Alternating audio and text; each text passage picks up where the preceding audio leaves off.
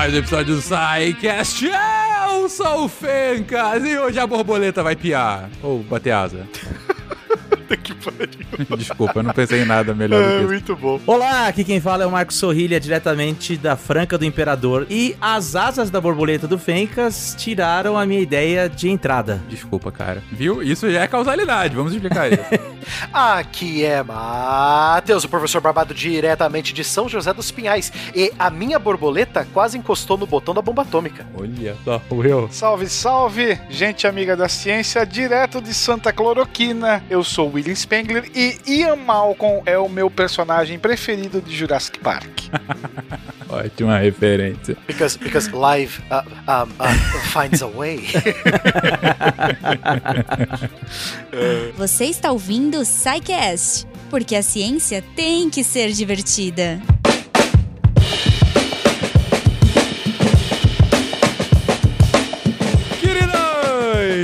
Começamos aqui com mais um episódio do SciCast. Uma, uma brincadeira um pouco diferente nesse final de ano. Eu convidei a galerinha aqui de história pra fazer um exercício parecido com o que a gente faz no Contrafactual, mas às avessas. Explico. No Contrafactual, qual é a ideia? A ideia é a gente pensar em alguma hipótese absurda e tentar imaginar como que seria o cenário a partir disso. E tem aí algumas temporadas, alguns episódios de Contrafactual pra discutir, inclusive, muitos de história, né? Em que a gente discute essas hipóteses absurdas e, e como seria o mundo a partir dessas hipóteses. Mas o que a gente vai fazer aqui é um exercício de causalidade. É partir de um fato dado que já ocorreu, é, é tentar encontrar uma raiz desse fato, mas em geral, uma raiz mais despretensiosa. Um fato que você não daria nada por ele e ele leva a uma série de ações e reações e consequências que vão é,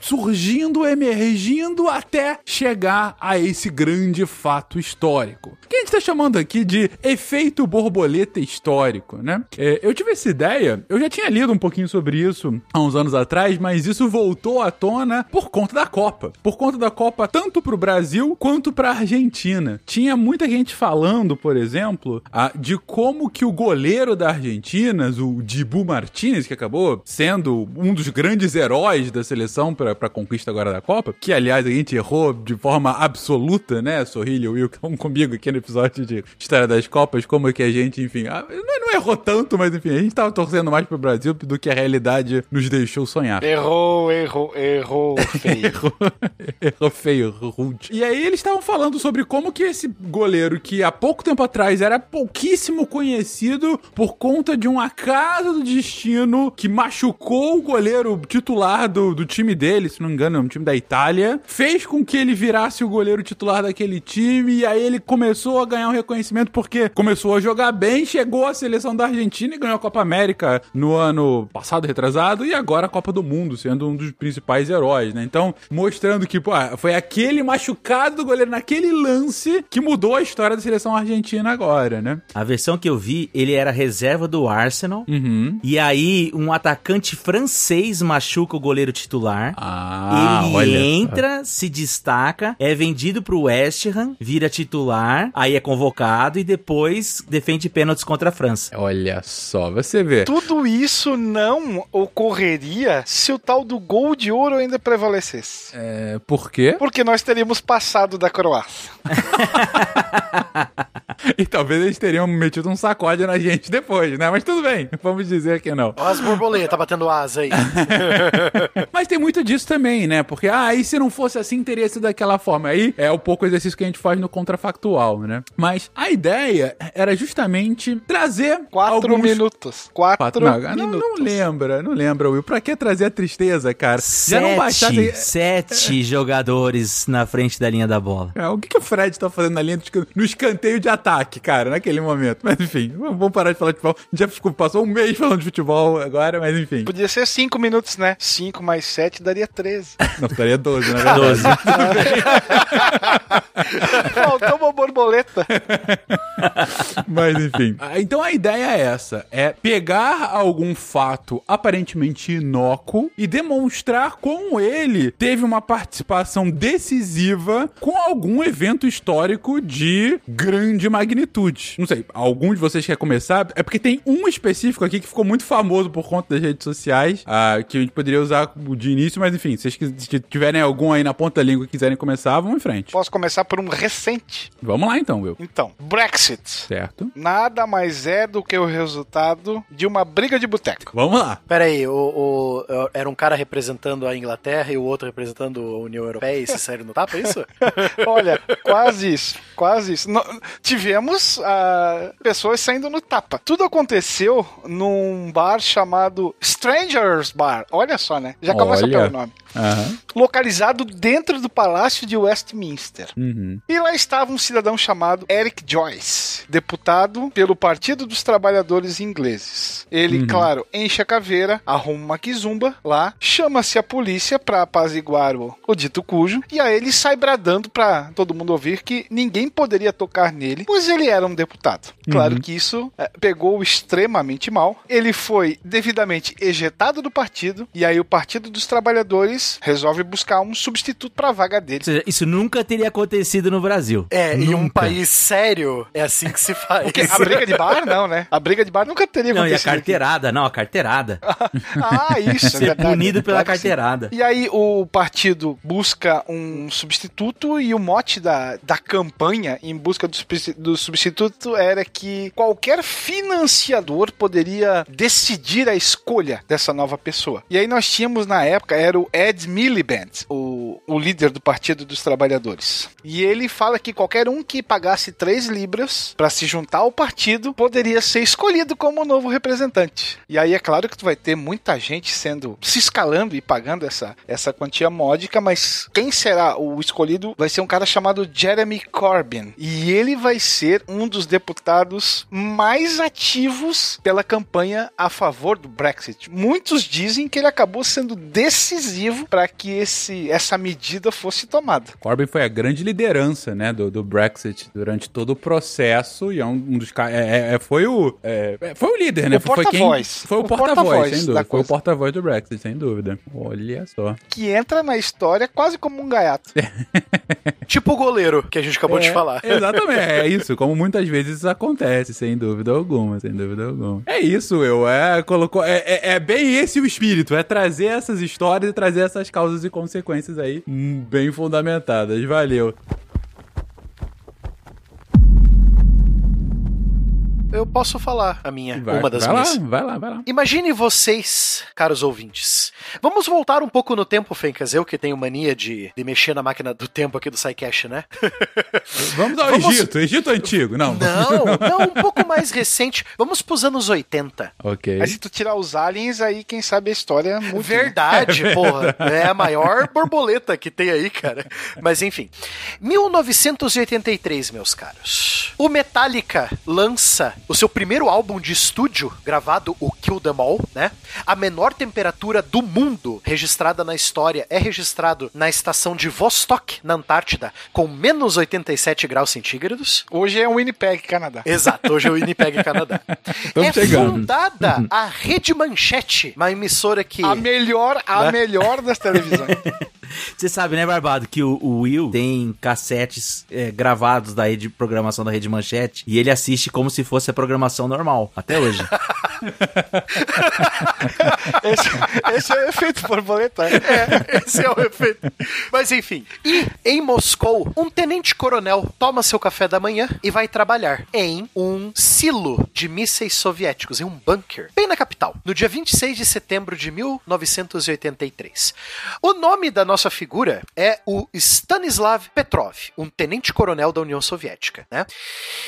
1983, além de ser essa bagunça cultural, né? TV Manchete com Metallica, quem diria que eu ia citar isso, né? É, é também um momento bem ferrenho na Guerra Fria. O governo do Ronald Reagan, do presidente dos Estados Unidos, volta com tudo, né? Com a Guerra Fria e a corrida armamentista com a União Soviética de novo, sempre fazendo pressões, né? nos seus discursos que a União Soviética é o mal do mundo, os Estados Unidos têm que lutar contra ela e tal, sempre taxando é, como o império do mal, né? A União Soviética. A União Soviética tá enfiada até o pescoço com a invasão dela do Vietnã dela, que foi a guerra russo-afegã, de 79 a 89, né? Durou 10 anos. O culpado dessa, dessa guerra aí foi um cachorro. Me lembra depois de falar. Ah, vamos falar dessa. Ó. Essa aí é, outro, é outra borboleta no meio dessa borboleta meio minha dela. aqui. Guarda aí, Vamos guarda lá. aí. E teve um, um acidente umas três semanas antes do dia 20, 26 de setembro. Ainda na é, final de agosto, começo de setembro. Um avião de passageiros, um Boeing 747 sul-coreano, ele tava fazendo uma viagem de hum, do Alasca, de Anchorage, pra Seul e passou por território soviético. Esse avião foi derrubado por caças soviéticos, matando 270 pessoas.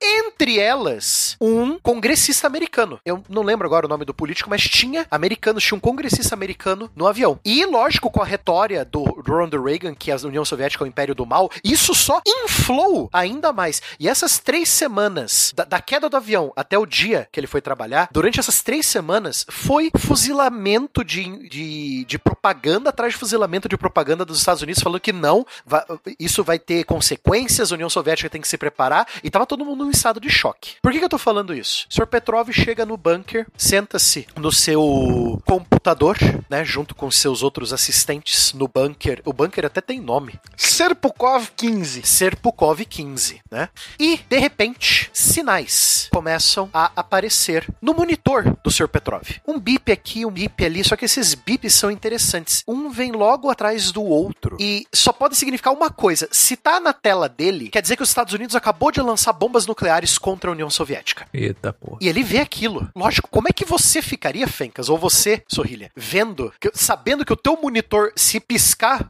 fudeu? Pensa, entra na cabeça. Tem o piripaque do Chaves. Entra na cabeça do cara.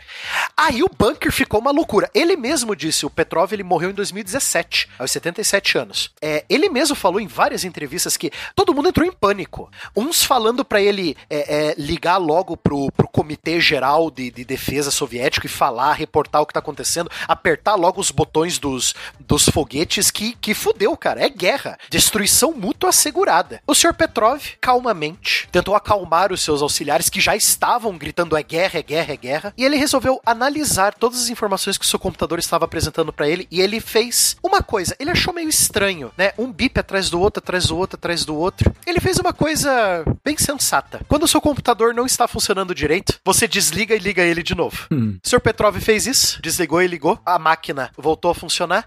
E todos aqueles bips que apareceram na tela dele, que os satélites e as- a- a- os radares estavam detectando, não existiam mais. Foi um bug no sistema de computadores que protegiam o espaço aéreo soviético, né? E graças ao Sr. Petrov, que logicamente ele não recebeu nenhuma honraria soviética, porque isso ia implicar ao erro, né? E nós sabemos que a União Soviética não erra, né, pessoal? Né? Diz o Putin que não, né? É, diz o Putin que não. Mas aí nós remontamos a série do Chernobyl, Spengler, né? Que eu sirvo a União Soviética, né? Eu só Não fiz o meu há erro trabalho. Não há erro, né? Ele é vai, vai ficar pra sempre na história como um herói esquecido. Porque se não fosse ele calmo, porque o único que poderia, o único que poderia dar o aval pra mandar a mensagem pro Kremlin e falar fudeu, lança as bombas, era o Petrov. Então se ele E não detalhe, tivesse... né? Ah, O procedimento padrão era de 12 minutos pra tu retalhar, que era o tempo calculado, aproximado, que levaria um míssil interbalístico continental sair dos Estados Unidos e atingir o território russo. Então ele teria que responder dentro desses 12 minutos, que é a tal da retaliação, e aí teríamos uma guerra nuclear, provavelmente, talvez a terceira guerra mundial. Isso era pouco mais de meia-noite em Moscou na época, e domingo à tarde nos Estados Unidos. E aí você tem toda aquela situação de tensão, sabendo que você tem que agir nesse eh, lapso temporal muito curto. Exato. E ele não fez. Ele vai ser pra sempre reconhecido como um herói, entre aspas, esquecido, né? Que evitou uma guerra nuclear por conta de um bug de computador. Agora, por que que eu trago isso aqui pra gente analisar esses efeitos borboletas, né? Essas, essas pequenas coisinhas. Eu falo cavalo. Vai que esse cara se atrasa ao trabalho. Ah, claro. Vai que ele Vai é. que su- tem um- uma camada de neve a mais, né? Vai que. Vai que é, o substituto dele não é tão calmo quanto ele. Sabe? São essas coisas que acabam assustando a gente. Exagerou na vodka. Exagerou É. na vodka, né? Não, vai, vai, ele você falou, ele desligou e ligou de novo. Vai que o negócio não liga de novo depois. E a gente teve uma situação bem similar durante a crise dos mísseis de Já Cuba. existia Windows na em década de 83, né? 60. Não era o Windows, era Hammer and Sickle, o sistema operacional deles. Era o fácil. Em 62 a gente tem uma situação mi- similar, porque durante aquela quizumba ali dos dias que. Os 13 dias que abalaram o mundo, né? Uhum. Nós temos um submarino é, soviético nuclear é, próximo da- do litoral cubano, ainda em águas internacionais. E nós temos uma, uma flotilha, vamos chamar assim, americana, com alguns destroyers e alguns porta-aviões. E esse submarino estava submerso, já não conseguia mais contato com, com Moscou, estava com problemas ali do ar-condicionado, da temperatura. E esses destroyers começam a soltar cargas de profundidade para fazer com que ele emergisse. E submersos, eles é, verificam que essa situação está ocorrendo e aí eles não sabem se já começou a guerra, se não começou a guerra, porque eles não têm mais contato. E a ideia do capitão era lançar um torpedo nuclear nessas embarcações americanas. Só que para que isso pudesse acontecer, os três oficiais da embarcação teriam que dar o aval. Aí dois deram sim e um cara, Vasily é, Arkidov, Arkipov, Vasily Arkipov, se eu não me engano. Ele disse que não. Ele disse que não pode ser. E aí fica naquela tensão, vai, não vai, sobe, não sobe, sobe, não sobe. Aí ele dá a ideia, ó, vamos subir. A temperatura interna já estava beirando mais de 80 graus, porque o sistema de refrigeração não funcionava mais. Aí eles sobem. Eles sobem e se dão conta que não era aquilo que os outros dois imaginavam, que ainda não teria começado uma terceira guerra mundial. Então, por causa desse cara também, a gente não tem talvez aquele gatilho que, que poderia startar uma crise ainda maior se comparado com aquela que ocorreu. Foram vários quases que a gente já passou aqui, né? É verdade. E tantos outros, talvez, que a gente mal sabe, né? E a vida dele como marinheiro tem uma série de odisseias. É, Eles, antes disso, eles estão na Groenlândia, num outro submarino. Também nuclear, o, o reator quase funde, eles têm que se virar para a coisa funcionar. É, a tripulação quase toda morre por causa da radiação. Ele vai sobreviver, ele vai morrer ainda no. Se eu não me engano, ele morre nos anos 90. Ele e o comandante escapam da radiação, pelo menos dos efeitos imediatos. Mas eles vão morrer nos anos 90, sim, ainda é, por causa dos efeitos da, da radiação desse reator que rachou, vamos dizer assim, né?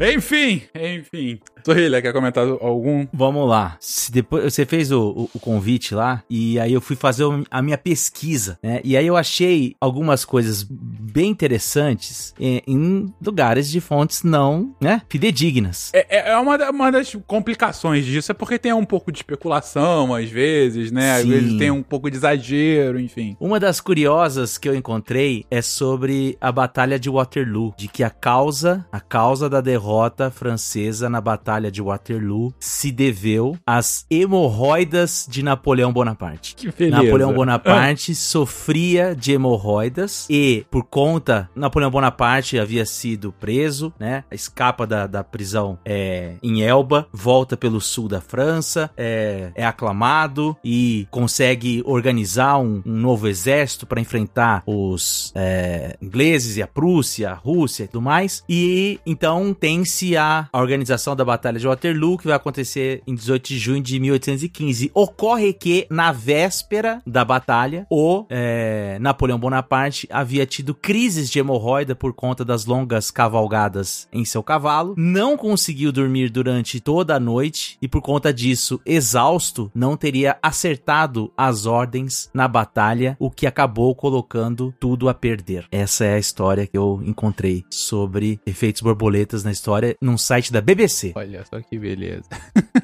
Agora, uma um pouco mais é, é, com uma referência melhor, se vocês me permitem emendar uma, uma segunda, a não ser que alguém queira comentar as hemorroidas de Napoleão. Não, eu, eu tô de boa, não sei quantos demais.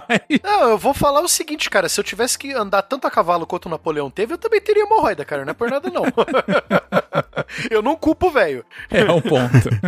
Agora, é o seguinte, o ano é 1930. 1930, né? Copa do Mundo do Uruguai. É, nesse mesmo ano ocorre a, a Copa do Uruguai e tudo mais. Vamos lá. Um sujeito chamado Joaquim Carlos, conhecido como Calu, toma, sofre uma desilusão amorosa. Um brasileiro chamado Joaquim Carlos sofre uma desilusão amorosa, é, e decide espairecer as ideias pra esquecer, né? Com a dor do amor, é com outro amor que a gente cura. Ele decide embarcar em uma viagem para a Europa e convida o seu cunhado para acompanhá-lo. O seu cunhado diz que não pode acompanhá-lo, porém indica um amigo para acompanhar o Calu na sua viagem, na sua Eurotrip, é, para esquecer a, a amada. Esse sujeito que é indicado pelo cunhado é Plínio Salgado. Aquele que Plínio- não é doce. Plínio Salgado Plínio era, Salgado. no momento, diretor de propaganda da campanha Júlio Prestes Vital Soares para a eleição de 1930. No entanto, diante do convite, decide acompanhar Calu em sua viagem pela Europa. Só que ele não tinha dinheiro. Como você ne... como como você negaria um convite como esse? Pois é. E aí quem oferece o dinheiro é o pai de Calu, chamado Alfredo Egídio de Souza Aranha, parente do Oswaldo Aranha. Do Oswaldão. Então, do- ele dá mil libras para Plínio Salgado, que já era um intelectual conhecido, né? Já tinha sido chamado para ser diretor de propaganda, de campanhas eleitorais e tal, não sei o quê. Plínio Salgado, Salgado pega o dinheiro, vai com Calu para a Europa fazer um tour, Inglaterra, Grécia, Portugal, França e Itália. e se apaixona pelo canto da sereia. Ele, exatamente, ele conhece pessoalmente Mumu, a quem ele descreve como um um dos sujeito carecas mais famosos da história. a quem ele descreve como um sujeito de. de, de é, é, como que é? É porte médio, porte alto, alguma coisa assim, de olhos azuis. Depois desse encontro, ele, Mumu incentiva, diz que ele tem boas ideias. Gente, Mumu é Benito Mussolini, tá? Só pra ficar claro aqui pra todo mundo. É o Il Duce. Aí toca, Exatamente. toca o Mumu da hino, Mangueira. toca o hino da. Itália no fundo. Itália, Itália. É porque a- o William, quem acompanha, sabe que o William Spengler tem essa intimidade, né? Chama ele de Mumu. Mumu, ó. Mumu e Dodô, quem não lembra? Foram, foram os criadores do trio elétrico da Europa nessa época. Deus do céu! O Mumu é o dono da queixada mais forte da Europa também, né? Pelo amor de Deus. Como tinha um queixo avantajado, o Mumu.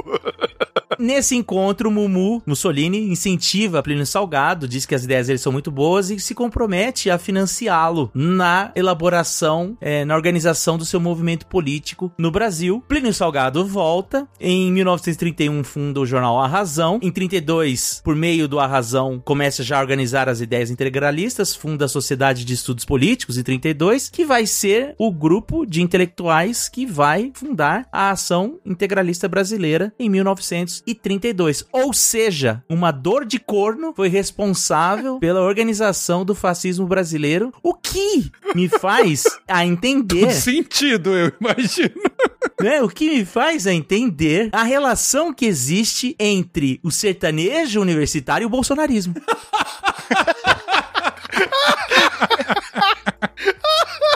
Obrigado por isso. Não chamamos eles de gado à toa. ai, ai. Essa É menos conclusão- queixo e mais cabelo, né? Meu Deus do céu. E aí, boa excelente. história? Boa, excelente. cara. Genial, cara. Genial. Excelente. Vamos O cara volta da Europa como um encantador de serpentes. É. É, rapaz. Tá louco, cara. E- Dar os créditos, essa, essa história eu pesquei no livro do Odilon, é, O Fascismo em Camisas Verdes. Ah, o fascismo em camisas verdes. Do integralismo ao neointegralismo, que foi escrito pelo Leandro Pereira Gonçalves e o Odilon Caldeira Neto. E o Dilon, isso aí. Boa. Leiam, é muito bom esse livro. Muito bom.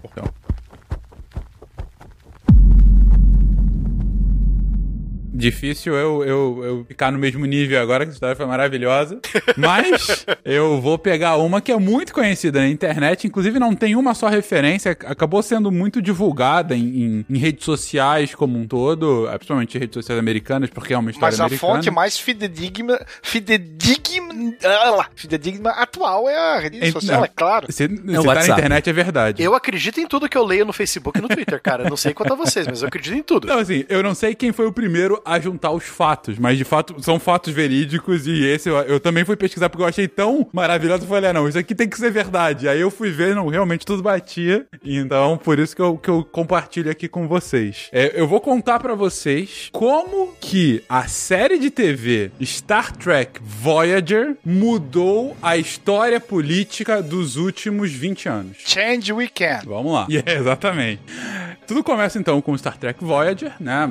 Enfim, uma das diversas versões e aparições de Star Trek, né? Ah, essa em específico já estava rodando há algum tempo e em 1997 é, eles acabam colocando uma nova personagem na série, a personagem de nome Seven of Nine, ah, que, enfim, que é uma, ah, uma Borg, né? Que acaba indo parar na, na nave e tal. Tem, tem algumas modificações ao longo da série. ah, e que acaba ficando na série por quatro ou cinco anos, né? Quatro, cinco temporadas, quatro, cinco anos gravando a série, de fato. Mas o que importa pra gente nessa história é que a atriz que fazia a Seven of Nine é uma atriz chamada ah, Jerry Ryan. A Jerry Ryan era uma atriz que até começar a gravar Star Trek, é, era uma atriz nova e que só tinha aparecido em algumas séries menores, sabe? Que tem pontas, né? Ou episódios específicos de algumas séries ou filmes mais B, assim. Ela nunca tinha explodido ainda, né? Não, não tinha ainda aparecido. Como tem muitos, né? Esses atores ah, que estão lá, mas nunca de fato vão ao, ao grande estrelato, nem ao estrelato de TV, né? Então, essa acaba sendo a primeira grande chance que a atriz tem. E ela vai muito bem, vai bem, ela ganha alguns prêmios, inclusive, e vai. A, a, a série vai sendo renovada, ela continua aparecendo, ela continua indo muito bem. E ela gravava essa série, à época, ah, em Los Angeles. Ela já morava há algum tempo em Los Angeles, mas o que importa pra gente hoje é que essa atriz era casada já há uns 7, 8 anos com um então empresário Jack Ryan, né? Jack Ryan era um cara que trabalhava na Goldman Sachs quando eles casaram, né? Aquela Peraí, gigante. E, e de vez em quando ele invade países e tudo mais, o Jack Ryan. É, é o, é o homônimo do personagem fictício. É, Tá. Esse Jack Ryan, que não é, não é o, o personagem Do fictício, ele era um, um empresário, trabalhava na, na Goldman Sachs já há algum tempo. Que tinha atuações. É a mesma que quebrou em 2008, né? Se eu não me engano. A, a me- uma, uma das que em Ah, é 2008 levou a. Eu acho que já sabemos onde vamos chegar, hein? Não, não, é, é um pouco anterior. Ele, ele sai antes. É, apesar de ser bizarro, não é. Não, é- é- ele sai um pouco Tá. antes, mas enfim. Mas ele fez a- a, a carreira dele no, no Goldman Sachs, ficou lá muito tempo. Fica então casada com, com essa atriz ao longo de quase todos os anos 90. Só que principalmente quando ela começa a gravar a série em 97, ela fica dividida entre Los Angeles e Wilnet, né? Que era onde eles moravam, no estado de Illinois, do outro lado do, do- do país, virtualmente, né? Então ela tinha que ficar várias temporadas em Los Angeles voltava e tal. E aí, quando, ao longo do tempo, 97, 98, 99, o casamento começou a dar sérios problemas entre os dois. Alguns barracos, inclusive, aqui e ali. E em 99, eles se separam, né? Ele não consegue mais aguentar, ela também não consegue mais aguentar. Os dois acabam se separando em 99 e até aí, enfim, é mais uma história de uma artista casada com um empresário, como acontece há muito tempo. Só que o Jack Ryan, em 2000, ele sai do Goldman Sachs. Ele vai dar aula em alguns lugares e tal. Mas o que acontece é que lá para 2001, 2002, ele, que era um cara que tinha uma boa. é, ele era muito bem recebido em Illinois, né, como um todo. Ele é procurado pelo Partido Republicano, falando: olha, você é um cara bem conhecido, um cara ah, ah, bem estudado, um cara que tem dinheiro pra, pra uma campanha. Era o Kassab, né? Que foi procurar ele. É, o, o Kassab do Partido Republicano foi lá e falou: então, é, você é um cara que tem, assim, o perfil pra estar aqui conosco. E é o seguinte: a gente hoje tem aqui o senador. Ele era o Amoedo da.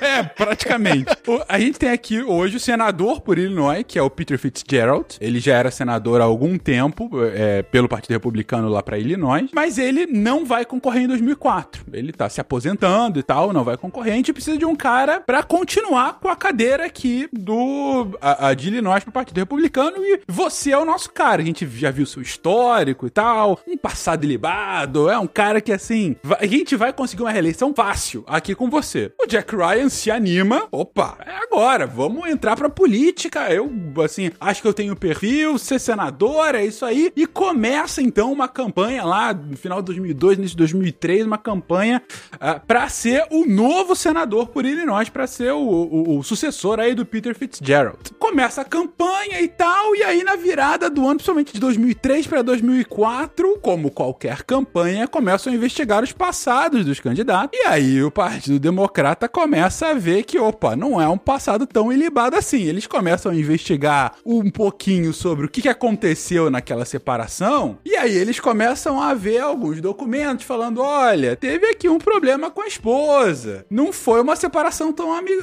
tão amistosa. Os caras tá, ele, ele já tava fazendo algumas paradas um pouco esquisitas. Aparentemente ele frequentava lugares aqui que não eram tão de, de bom, de, de- que, que os bons costumes da família americana iria querer. Então surgiu aí um documento mostrando que o cara começava a frequentar sex clubs enquanto ela tava lá em Los Angeles, né? Então falando que ah, tinham algumas fotos, documento mostrando que ele tava lá em clubes que tinham é, jaulas e chicotes. Gaiolas. Gaiolas, obrigado. Gaiolas, chicotes e essas coisas assim. E ele ainda casado e tal. E inclusive algumas coisas é, surgem algumas histórias, e aí já no meio da corrida é, é, pro Senado, de que poderia ter havido violência doméstica, ah, de que ele tinha problemas com a família e tal. Aí, no início, a atriz, a Jerry, não fala nada, depois ela fala: não, ele foi um bom marido, acabou tudo bem, ficou tudo certo e tal. Mas até aí já era, já, já começou a, a ter uma mancha gigante. E um cara que tava numa disputa difícil começou a ficar cada vez mais pra trás, cada vez mais pra trás, contra a escolha dos, do- dos democratas, né? E aí os democratas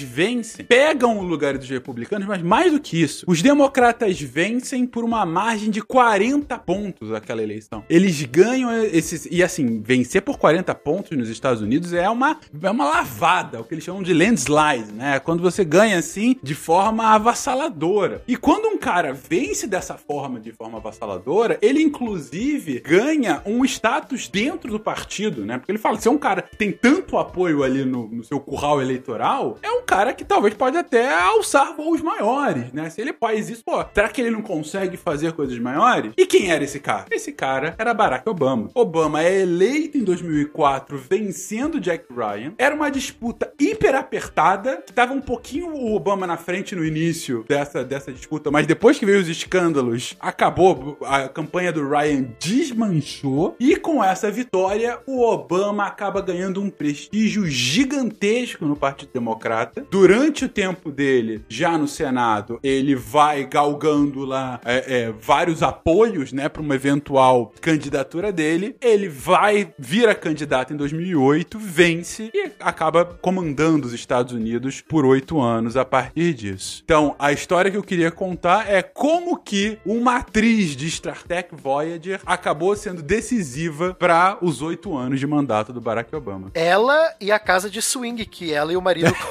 frequentavam, né? Enfim, aí fica aí pro ouvinte é, é, é, pensar um pouco. Mas enfim, e aí? Boa história, gente? Excelente. Pensou? Barack Obama não seria ninguém não fosse, né? Essa vida dupla. Do Jack Ryan, né? Barbado. Jack Ryan do com vida dupla em todos os tempos. Exatamente. Barbado. Imagina Alborguete narrando essa história. Ele ia falar, é uma puta Putaria,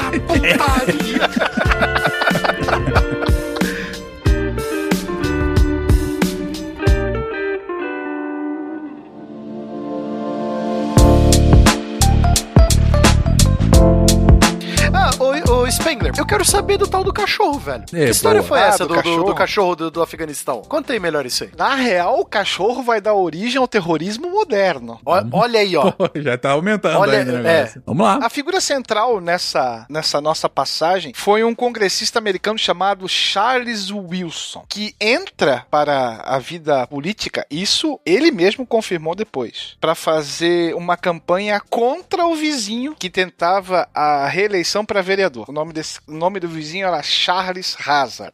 E segundo Wilson, é, certa vez o cachorro dele, ele tinha 13 anos nessa época, o cachorro dele fugia e às vezes ia pro, pro quintal desse vizinho, Só- pro só- quintal do vereador. Isso no final dos anos 40. É, esse Wilson aí não é o senhor Wilson do Denis o Pimentinha, né? Só pra Olha, eu... olha, não, é- ele né? era mais novo. Eu Ah. acho que ele era o Pimentinha, na real. Ente- Entendi. Entendi. E aí o cachorro fugia, ia pro quintal do vizinho ali, mexia nas flores, fazia buraco, e o cara ficava, vamos dizer assim, incomodado com isso. Até que chegou um belo dia, ele resolve moer vidro no, no, num alimento que ele ia dar, porque ele ofereceu pro cachorro. Ah. E no final das contas, o cachorro do Charles Wilson morre por hemorragia interna em decorrência dos vidros. Caraca. E aí já era campanha de reeleição. O que que esse, o que que o dono do cachorro, o Charles Wilson, faz? Ele recém pega o carro do, do pai dele e começa a levar eleitores para as urnas, para as áreas de, de votação. E lá ele fala que o cachorro dele foi morto pelo Charles Hazard, que era vizinho dele, que tentava a reeleição, e aí queima o filme dele de forma gigante. Resultado dessa eleição. Esse cara não se elege por 16 votos. E aí o Wilson vai até a casa dele para dizer que os eleitores, principalmente de origem afro-americanas, não elegeram ele por causa dessa história do cachorro, mostrando para ele que ele não deveria envenenar mais cães. E aí o Wilson diz que essa essa ocasião, esse dia foi o dia em que ele se apaixonou pela América. E aí ele entra de cabeça na política. Ele passou pela Marinha e tudo mais. É, depois, na década de 70, ele vai ser eleito para o Congresso americano como um dos representantes. E ele vai ser, talvez, a maior voz da chamada Operação Ciclone, que foi a operação secreta organizada e feita pela CIA, na qual armamento e munição e outros equipamentos vão ser enviados para os afegãos durante o período de ocupação da União Soviética no país. Então, você vai fornecer equipamentos militares aos mujahedins, que segundo o filme Rambo 3 são é, Heróis. valentes guerreiros que lutam pela liberdade. Liberdade. Né? Heróis na guerra russo-afegã. E indiretamente esse cara vai estar patrocinando a formação da, Al- da Al-Qaeda e a atuação do Osama Bin Laden, que tempos depois não faria coisas muito legais, inclusive no território americano. Como os tempos mudam, né? não, tem um, não tem um filme com o Tom Hanks que fala desse senador americano aí? Não, esse é o Náufrago. O Wilson é um amigo imaginário. Ah, verdade. Até, é, é que eu já pensei no Wilson a bola, aí é complicado. Não, mas falando sério, eu acho que tem um filme com o Tom Hanks que é, ele é um senador, alguma coisa do tipo, e ele. Será que não é esse Charles Wilson? Agora eu não lembro, agora vou dar uma olhada aqui daqui a pouco. Mas é. Eu curti. Tem um livro que é chamado Charlie Wilson's War, né? Que, se eu não me engano, vai dar origem a um filme Jogos de Poder. Jogos a de poder com o Tom Guerra Hanks. de Jogos de Poder. Charles Wilson. Versão brasileira, Jogos de Poder. BKS. Telecine. Moral da história, não maltratem os doguinhos, né? Pelo amor de Deus. É isso, maltratar os doguinhos pode levar ao terrorismo internacional. É essa a grande moral. Don't fuck the dogs, né? Não, não é the cats, the dogs.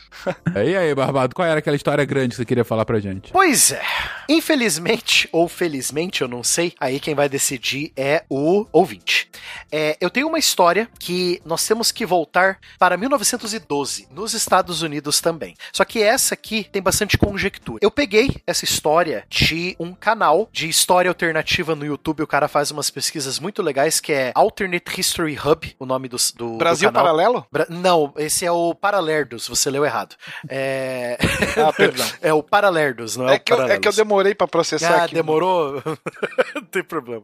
É, esse Alternate History Hub, ele é um canal no YouTube que o cara faz umas... Ele faz uns cenários muito bacanas. A gente até pegou, eu pelo menos até peguei pra fazer uns comentários em alguns contrafactuais baseados nos vídeos desse cara. Ele faz uns vídeos bem bacanas, eu gosto muito dele, que é o, o nome dele é Cody, né? Ele dá um título a esse vídeo que eu achei muito interessante, que é a eleição que arruinou tudo e o que aconteceria se ela nunca tivesse acontecido. Ele se refere à eleição presidencial de 1912 nos Estados Unidos, em que três candidatos concorreram. Um foi o Theodore Roosevelt, que concorreu pelo seu próprio partido, porque ele meio que bateu de frente com os republicanos.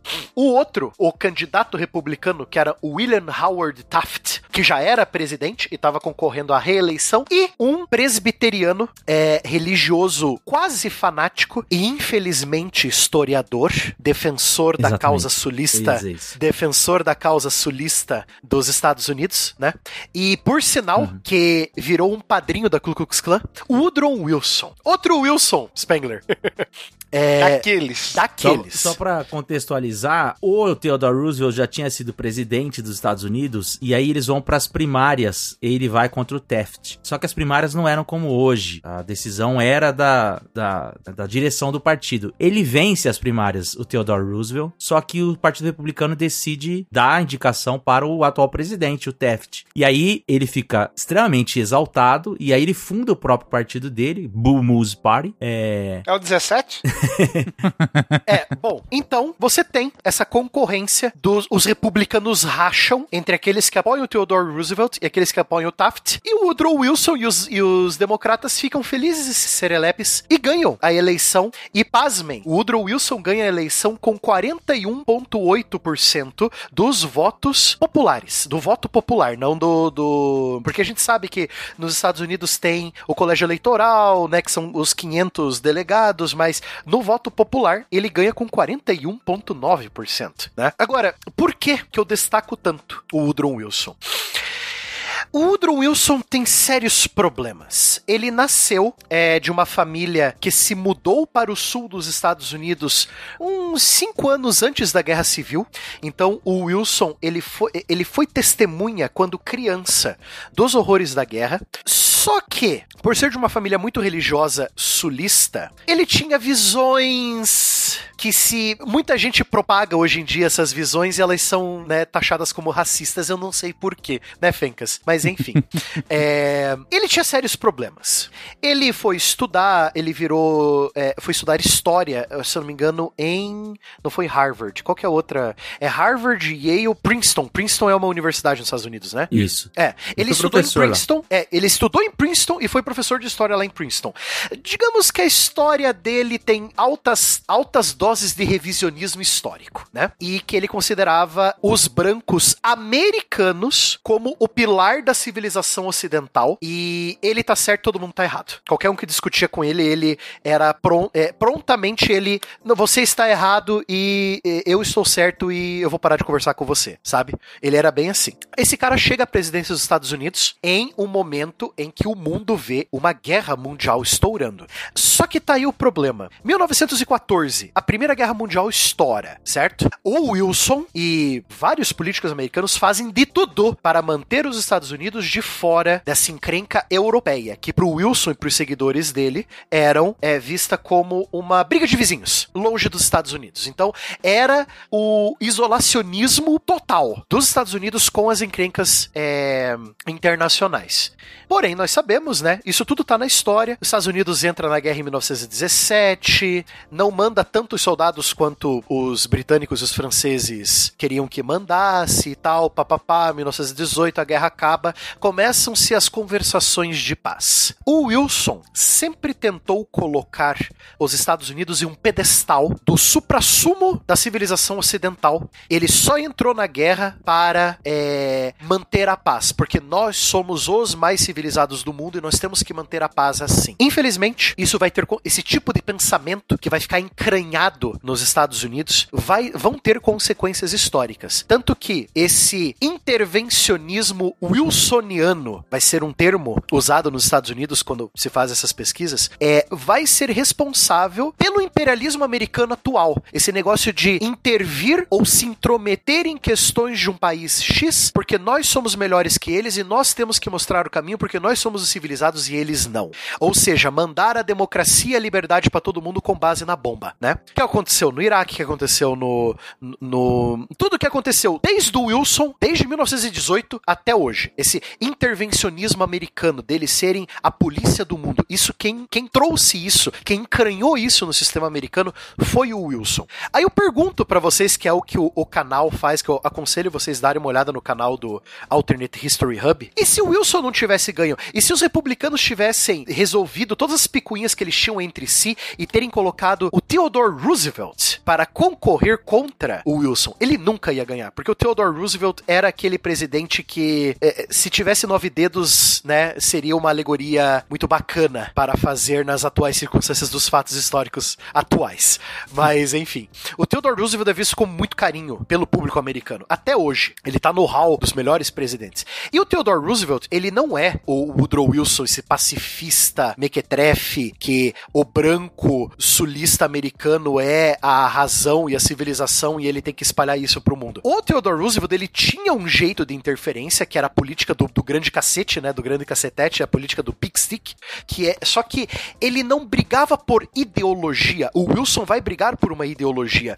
O Roosevelt não, ele era mais pragmático. Eu vou intervir nesse país, como ele fez no México, no, é, em Cuba, como ele fez nos países da América Central, porque eu quero um governo é, amigo meu ali. Panamá, exatamente. Eu quero um governo amigo meu ali. Eu não tô invadindo ele por conta de ideologia, eu tô sendo mais pragmático. E o Theodore Roosevelt sempre foi esquentadinho. Então, é legal que ele traz assim, tipo, e se o Theodore Roosevelt tivesse ganho a eleição? Nós teríamos os Estados Unidos com o Theodore Roosevelt, que já era esquentadinho, em 1914 já querendo enfiar os Estados Unidos na Primeira Guerra Mundial. E, apesar disso parecer tipo, nossa, o cara quer guerra, o cara quer isso, se você começar a analisar, isso é especulação do vídeo e minha também. Se os Estados Unidos tivessem entrado em 1915 na Primeira Guerra Mundial, a Primeira Guerra Mundial tinha acabado antes. Se a Primeira Guerra Mundial tivesse acabado antes, muitas coisas que aconteceram durante esse conflito não teriam acontecido. Tipo, o bolchevismo pegar tanta potência na Rússia, um certo cabo é, bigodudo chamado Adolf Hitler ter tanto palco na Alemanha para aumentar as suas ideias fascistas e assim vai, assim vai, assim vai. Então é uma análise muito interessante. É como que esse candidato, Woodrow Wilson, por conta das picuinhas dentro da, do Partido Republicano, que não era nem o dele, que ele era democrata, como Woodrow Wilson, esse sulista branquelo, dito historiador revisionista, é, coloca essa ideologia de os Estados Unidos é o país ideal que está na pilastra da democracia, da liberdade do, e da civilização ocidental, e ele tem que proteger essa ideia, essa ideologia. Como isso impacta hoje em dia? Lógico, o, o vídeo tem 30 minutos. Ele explica, ele e um outro amigo dele, que também é pesquisador sobre os presidentes americanos, eles explicam muito melhor do que eu aqui agora, mas só pra vocês terem o gostinho de que como uma briga entre dois candidatos republicanos deu a vitória para um democrata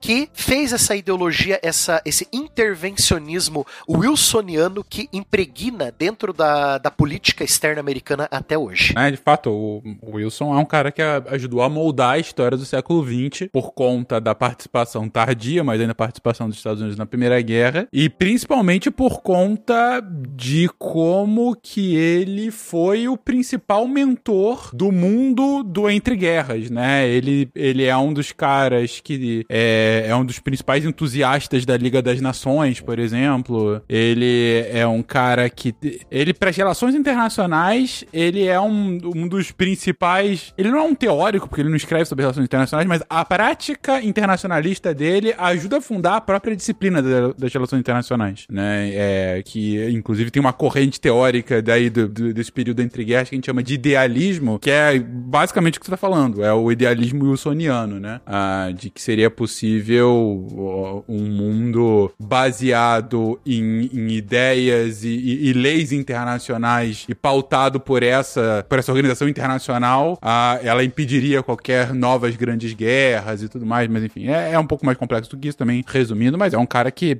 é, ele acaba ajudando a escrever a história do século XX. Claro que o wilsonianismo, né, como, como é falado aí, ele foi sendo readaptado e apropriado, porque as ideias que ele tinha de internacionalismo, que vão ser refutadas é, é, na época em que ele propõe, é, dentro dos Estados Unidos, inclusive o presidente que se elege depois dele, o Harding, vai fazer, é, a- a- o slogan dele era America First, né, já vimos isso em outro lugar, é, justamente no sentido de que o- existia uma tradição isolacionista, que os Estados Unidos não se metiam nos assuntos dos outros e tudo mais. E o Wilson é o primeiro cara a levantar a, banda, a, a bandeira do internacionalismo. E aí depois ele é derrotado e em seguida ele vai ter inclusive um AVC. Ele, ele, ele termina, quem termina o mandato dele é a esposa dele, na verdade, né? Ela que organiza as reuniões e que fala por ele e tudo mais. E isso tira ele um pouco do cenário. Internacionalismo sai do cenário e vai ser retomado pelo Franklin Delano Roosevelt. E aí, na década de 80, o neoconservadorismo vai transformar esse wilsonianismo, porque o wilsonianismo, ele é a moral missionária, né?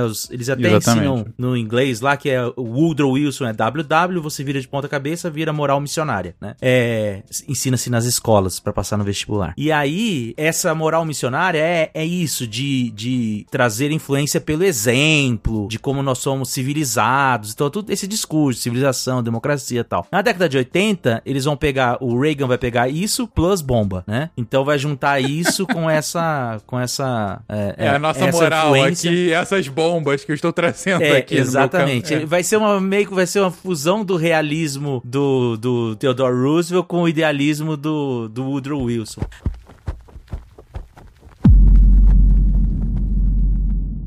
Agora, por falar em Woodrow Wilson, tem uma outra passagem do Woodrow Wilson que funciona como efeito borbo- borboleta. Tem um capítulo 2 dessa Tem, história. porque terminada a Gu- Segunda Guerra Mundial, ele apare... desponta como... Tem outras ainda, mas aí seriam mais contrafactual, eu não vou entrar nessas. Uhum. Vai que essa é boa. Quando o Woodrow Wilson, é, então os, Esta- é, é, os aliados ganham a guerra, tudo mais, a Primeira Guerra Mundial, o Woodrow Wilson vai propor, né, a Liga das Nações, que depois vai virar a ONU, então a gente deve ao, o- o Wilson o imperialismo, mas também as origens da ONU, né. É, ele vai implantar a ONU e tal, então ele é um cara que tá despontando pro, pro mundo como alguém capaz de conciliar, né, os problemas, porque a ideia dele de criar a ONU era tentar todos os esforços democráticos para que não existissem mais guerras, né? Era essa a teoria dele. Alguém com boas intenções. E aí, um jovem vietnamita Jovem. resolve escrever uma carta pra ele e entrega para o grupo comissionário dele lá, como chama o pessoal que viaja com os... É pra, pra, pra delegação do Woodrow Wilson, uma carta pedindo para que ele intervisse nas relações entre França e Vietnã. O que chama. é, é, ele escreve a carta porque ele fica maravilhado com os chamados 14 pontos Exatamente. do presidente Wilson. Só que tem um item, especificamente o item 5, chama mais, e aí é claro que ele vai sentir.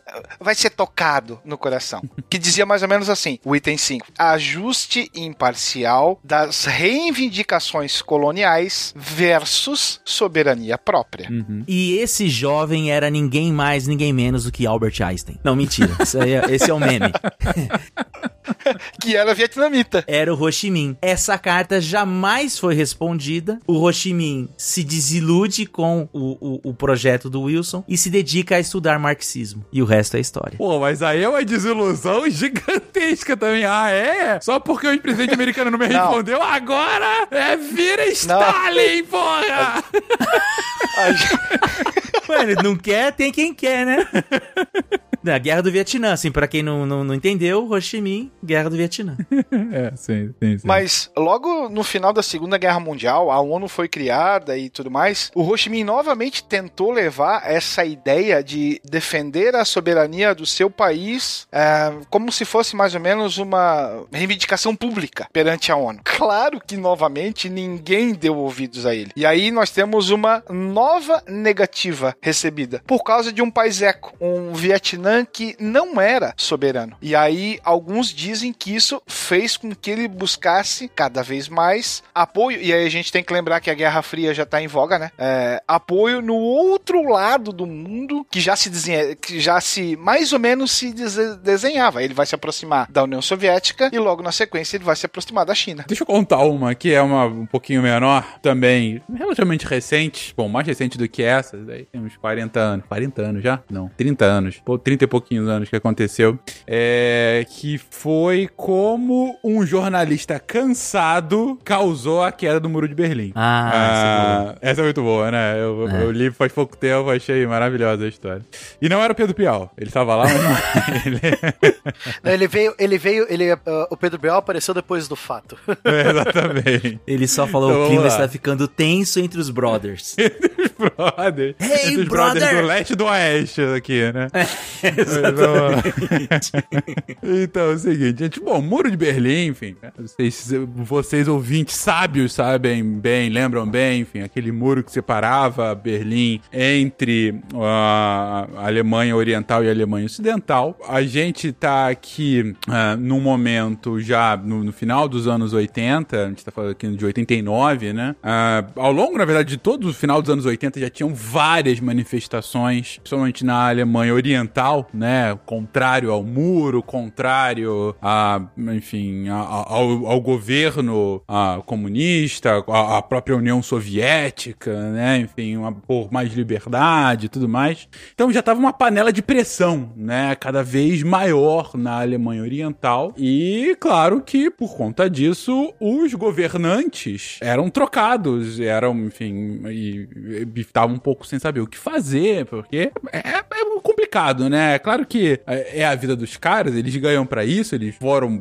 quiseram ser isso, mas é uma pressão gigantesca, né? Imagina ter, ter pô, manifestação todo dia contra o que você acredita ou contra o seu trabalho e tal. Então tem, aumenta a tensão, né? E aí, um jornalista, é, que acabou sendo um jornalista que era da Alemanha Oriental, é, já era um jornalista que já tinha alguma experiência, mas ele era novo no partido, pelo menos era novo na função dele de porta-voz do governo, né? O nome dele era Gunter Schabowski. Schabowski. Eu não, realmente não vou saber como se pronuncia o sobrenome v. dele. Schabowski. É v, w. Schabowski. Então é isso aí. Gunter Schabowski. É, ele era então o porta-voz do governo naquele momento e ele acabou chegando, ele num, num período à noite, assim, é, recebeu um comunicado do partido para ser feito em cadeia nacional, né? E aí eles estavam, eles pararam a programação para que ele pudesse fazer o comunicado, só que o cara tava tipo meio que no meio da, da confusão ali, no meio da rua e tal. Tinha acabado de receber o briefing, né, sobre o que, que ele tinha que falar. Ele recebeu e era para ele falar imediatamente. E era um briefing grande, tinha vários pontos que ele tinha que falar, e ele mal tinha tempo para ler, interpretar e falar isso para todo mundo, né? Ah, e o cara tinha acabado de viajar, ele tinha acabado de chegar no lugar onde ele tava, tava cansado e tal. Então, ele recebeu o negócio cansado, todo mundo vai, fala e tal. E aí ele, assim, bateu o olho, começou a ler e tal, tudo mais, e aí disse: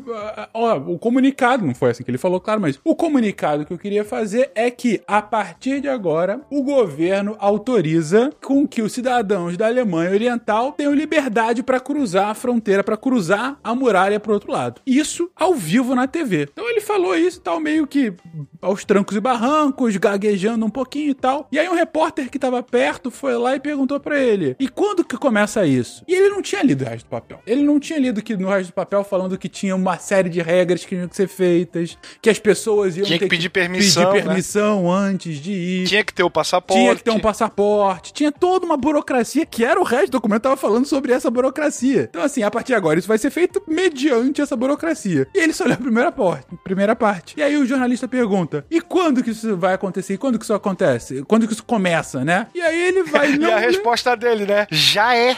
É, foi praticamente isso. Ele fala: "Olha, pelo que eu saiba, a partir de agora." E acabou. Quando ele fala isso, os cidadãos da Alemanha Ocidental, de Berlim Oriental, ouvem e saem ensandecidos para a muralha, para o muro de Berlim, querendo atravessar o outro lado. E aí fica uma confusão gigante de um monte de gente falando: agora eu quero, eu posso. E os guardas da fronteira falando: não, mas tem que ter visto, não, mas o, O cara acabou de falar na TV, eu quero passar, eu quero passar. E aí aquela panela de que já tava lá cozinhando há tanto, tanto tempo, simplesmente explode. As pessoas começam a pular o muro, começam a depredar o muro, vem to toda aquela manifestação, o muro vai abaixo e a história. E, e- e é, e é decretado nesse momento, mais ou menos, o, o início do fim do século XX, quando cai o muro de Berlim e cai por conta de um jornalista cansado, Gunter Schabowski, perdão. E depois ainda tem o show do David Hasselhoff, não esqueça. Por quê? O que, que ele faz? Ele faz um show na virada do ano. Esse cara, ele era famoso já do seriado Super Máquina, né? Depois Sim, do Baywatch. sim, sim, sim. Mas ele era assim, é a figura perfeita do American Way. E ele canta uma música no show dele que era dos anos 70, mas que não tinha feito sucesso. Mas que foi o grande hino depois, né? Da, desse movimento todo. Que ela fala: é, I've been looking for freedom. I've been looking for freedom. O editor vai botar aí. E I've been looking so long. E aí ele Bota não, deixa essa versão do Will.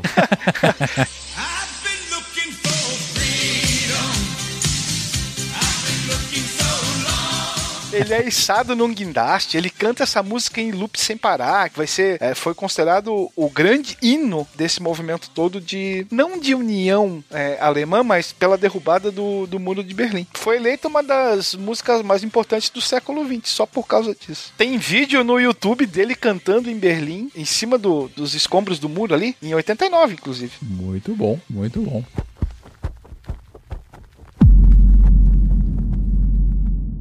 Bom, eu vou mencionar uma aqui. Eu, eu, eu encontrei mais duas. É, uma, eu achei que o cara deu uma bela viajada, mas é legal. E a outra foi a que eu mais encontrei. Adoramos viagens, Sorrilha. Manda aí, que adoramos viagens.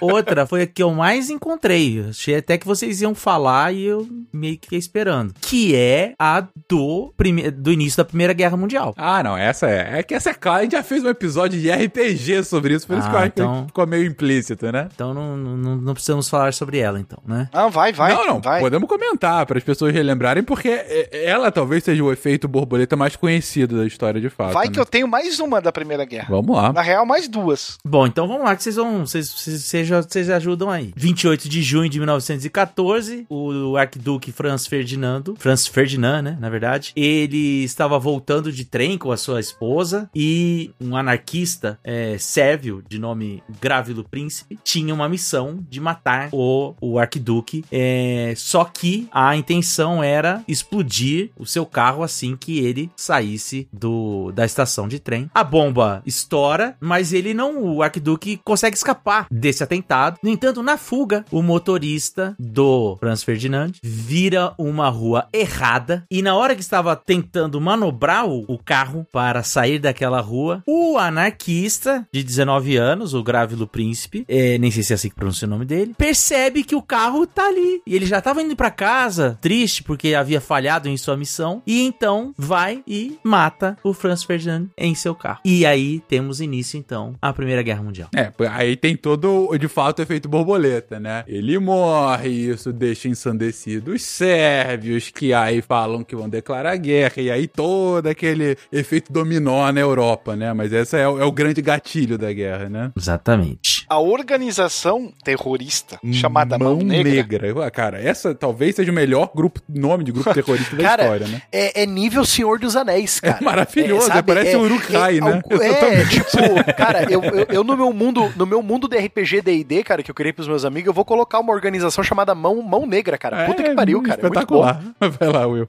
Ela estabelece um plano de atentado ao longo do trajeto, porque ele vai até Sarajevo para fazer uma visita protocolar. E aí espalhou-se os agentes ao longo do trajeto. E cada um tinha um- uma ação a realizar. É, um deles vai jogar uma granada, a granada vai pegar no capô do carro, vai saltar por sobre ele e vai explodir no carro é, imediatamente anterior. Outros vão ser capturados, alguns vão tentar é, se suicidar porque falharam na sua missão e não vão conseguir e tudo mais. Mas, mas o Franz Ferdinand, ele não ouve os recados claros da providência, dizendo: amigo, fique em casa. Casa, vai pra casa. Porque al- nesses, a, a comitiva dele passa a sofrer o atentado e alguns são feridos e vão até e são hospitalizados. E ele muda o trajeto porque ele vai que ele quer ir até o hospital verificar como estão esses feridos. E é nesse ponto que o cara, que o motorista é, não analisa o mapa e entra numa rua, na contramão da rua. E aí ele vai dar de cara com o Gravilo que tava numa padaria Exatamente, afogando sanduíche. suas mágoas numa xícara de café e aí ele vê aquela aquele literalmente um ataque de oportunidade. E ele mata não só ele, mas também mata a sua mulher. Parece aquela- aquelas histórias assim que não tem como você fugir do. Sabe quando o cara volta no tempo e aí as coisas vão acontecendo e vai para dar errado do jeito que tinha que ter dado? Não parece isso? Caraca. Uhum. Eu gosto muito daquela frase. É, eu, eu, eu particularmente acho bonitinho a- o último filme, A Máquina do Tempo, sabe? É, é- ele é um filme de 2006, 2007, que a máquina é meio steampunk, assim, sabe? Que ele, a máquina não sai do lugar, ela só vai girando e o cara vê o tempo passando ao, ao redor dele. Não sei se vocês viram esse é a filme. máquina do H.G. Wells. H- do, do H.G. Wells, isso mesmo. É a última Mas, se eu adaptação. não me engano, é com o Guy Pearce o filme. É, é com o Guy Pearce, exatamente. O Guy Pearce é o cara que inventa a máquina. Enfim, é, eu acho interessante uma frase que ele fala que o, o Sorrilli me fez lembrar. Porque ele volta no tempo pra salvar a namorada dele, que é morta durante um assalto. Só que ela morre de novo. Aí ele volta de novo, ela morre de novo de um jeito diferente. Ela é, é, ele volta de novo e ela tenta salvar ela uma quarta vez e ela morre de novo.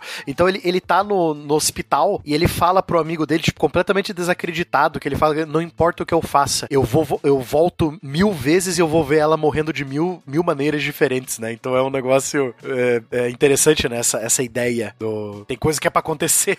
É, exatamente. É verdade. Mas você sabe que hum, o gatilho da Primeira Guerra, na real, não foi esse. Tem um efeito borboleta anterior a isso. Vamos lá. Que ficou conhecido como o incidente Mayerling. Como é que se sucede isso? Nós temos um pacto suicida no ano de 1889 entre o herdeiro Rodolfo da Áustria e a sua amante. E esse pacto suicida vai catalisar uma série de eventos que aí sim levarão ao assassinato do arquiduque Franz Ferdinand e o início da Primeira Guerra. Então, era para ser uma manhã comum e tranquila no dia 30 de janeiro de 1889 quando o Loschek, que era criado do arquiduque Rodolfo de Habsburgo, príncipe herdeiro do Império Austro-Húngaro, foi encarregado de acordar o, o herdeiro para realizar a sua caçada matinal. E aí, na região de Mayerling, mais ou menos 25 quilômetros de Viena. Ele bate na porta, ninguém atende, ele aguarda, ele tinha dormido com uma das suas amantes, a baronesa Maria Vetsera, e ele estranha. Aí ele não ia arrombar a porta assim. Então ele vai até é, o companheiro de caça dele, o conde Royos, e eles ficam debatendo o que deve ser feito, o que não deve, e aí concordam em assumir a responsabilidade por arrombar a porta do nobre. E aí, quando ele chega, eles encontram a cena que acabaria marcando principalmente o Império dos Habsburgo. Rodolfo, com então 30 anos, estava morto e ao seu lado, o corpo da amante, de apenas 17 anos, também estava sem vida e com uma marca de tiro na cabeça. Ele era o único filho varão do Francisco José I da Áustria, o que automaticamente fazia dele o herdeiro, o herdeiro do, do trono do Império Austro-Húngaro. A, a morte ali, além de chocar a corte da época, vai fazer com que inúmeras teorias é, conspiratórias acabem aparecendo para tentar explicar o ocorrido e para tentar é, encobrir essa hipótese mais aceita. Que os dois fizeram um pacto suicida e deram cabo à sua própria vida. Então, ele mata ela e se mata na sequência. É, e por que que isso vai alterar o curso da história, né? Primeiro que ele não tinha um herdeiro homem, ele só tinha filhas e a filha faz com que essa linha de sucessão seja interrompida. E aí, o próximo da vez acaba sendo o irmão, né? O seu tio, que seria o arquiduque Carlos Luiz, irmão do Francisco José, e ele abre mão em favor do seu filho. Aí sim entra Francisco Ferdinando, que vai acabar bancando o Safo que Sifo lá em Sarajevo. e por que essas. Por que acaba é, aparecendo várias teorias? Alguns diziam que o, o- futuro governo dele seria algo não muito ah, palatável. E aí colocam até o Bismarck Bismarck, que era chanceler da Alemanha, como mandante para esse assassinato. Uma teoria que não cola muito bem. É, a gente está falando de um império extremamente católico e o suicídio não pega muito bem, né? Seria um pecado imperdoável. E aí eles falam que primeiro eles acobertam, dizem que foi um problema de coração e tudo mais, mas a- depois acabam é, aceitando a ideia do suicídio, mas que ele não estaria nas- na, na plenitude das suas faculdades mentais quando tirou a própria vida. Depois você tem a devassa feita na vida dele. Ele tinha mil e uma amantes, era um cara que tinha sífilis, que tinha gonorreia e que são doenças que se não forem tratadas acabam inclusive afetando, né, é, a atividade cerebral e você vê por causa de novamente o amor ou a falta dele, a gente vai colocar um cara que não tinha nada a ver na história como herdeiro, que vai acabar levando um tiro porque lá na frente, porque o motorista errou o caminho. Então, o lugar errado, o cara errado no lugar errado. Por conta de um pacto suicida, olha só. Tudo por conta de um pacto suicida. E dizem que ele, como ele tinha várias amantes e ele já tinha pensamentos suicidas há um bom tempo, ele tentava sempre convencer uma delas a participar disso com ele. E a única que aceitou foi a jovem de 17 anos. Que coisa. O caminho pro estopim, né? Vamos chamar assim. É, não, é verdade.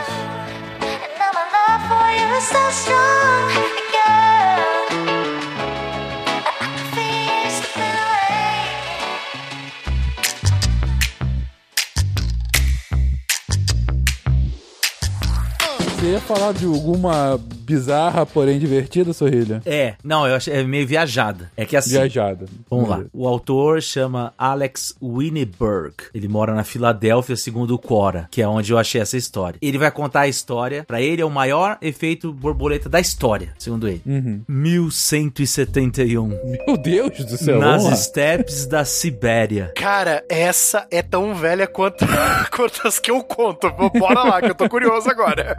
Alguns tártaros decidem envenenar o chefe de um clã local. Nada que não fosse comum, coisas como essa acontecem o tempo todo nas steppes da Sibéria. No entanto, isso fez com que a família do chefe do clã local tivesse que viver na pobreza e despertasse em seu filho um desejo de vingança. Esse Vingança. filho de vingança. Esse filho era ninguém mais, ninguém menos do que Albert, Albert Einstein. Einstein. Não, brincadeira.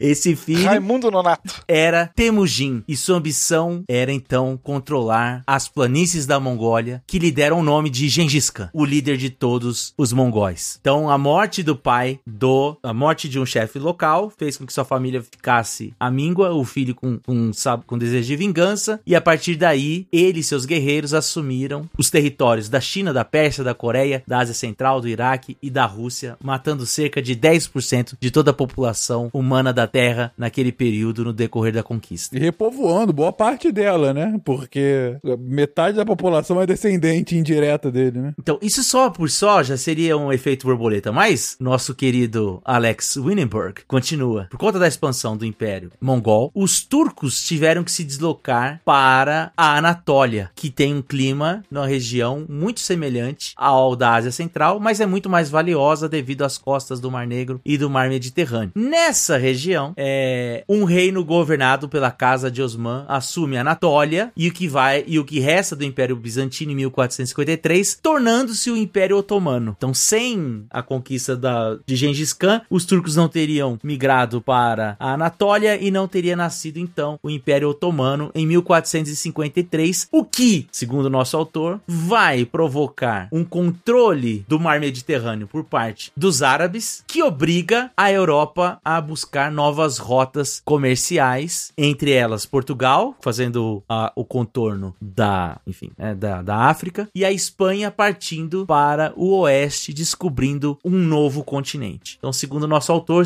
Gengis Khan é responsável pelo descobrimento da América. Ele continua, mas eu vou parar aqui.